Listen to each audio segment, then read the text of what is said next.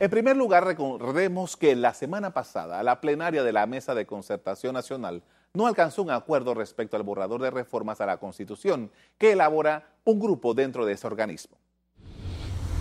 Así las cosas, desde esta semana se trabaja en afinar el documento para que las diferentes agrupaciones que son parte de la concertación puedan analizar, validar y llegar a acuerdos frente a las propuestas nuevas que se han ido presentando para la futura evaluación de la plenaria.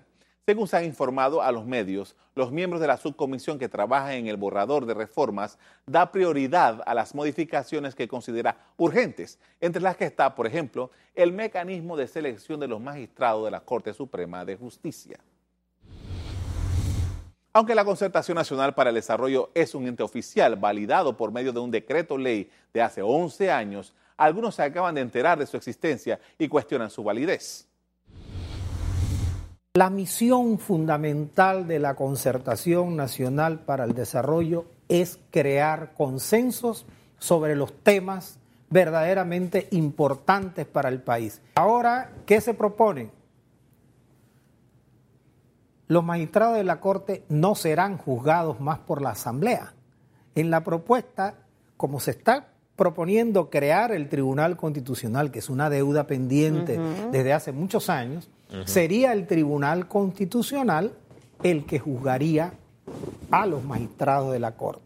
Se, acabó, se corta la dependencia con el órgano legislativo.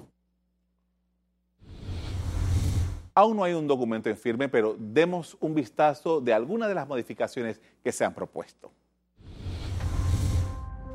Se sugiere que la Asamblea Nacional esté compuesta por 81 diputados.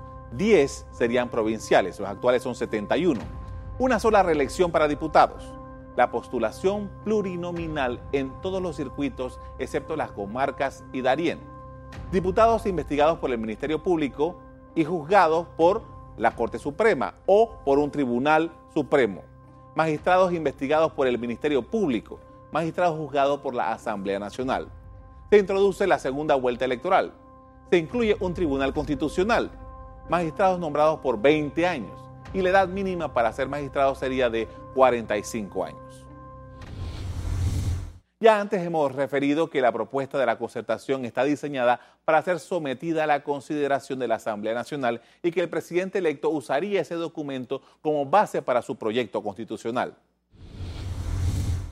Laurentino Cortizo ha dicho que su propuesta de cambio a la Constitución caminaría por la nueva Asamblea que se instalará el 1 de septiembre en dos legislaturas, 2019 y 2020, y luego someter el texto de referéndum al referéndum, tal como lo contempla la constitución vigente. No obstante, ayer la Cámara de Comercio emitió un comunicado en el que pide que el documento de reformas pase por la actual Asamblea en sesiones extraordinarias, que deben ser convocadas por el actual presidente, Juan Carlos Varela. Jorge Juan de la Guardia, presidente de ese gremio, dijo que la historia ha demostrado que las reformas más efectivas son las que se han desarrollado por el método de dos asambleas.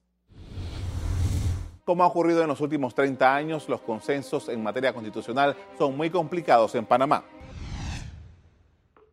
ECO te invita a revivir este contenido entrando al canal 1 de VOD de Cableonda.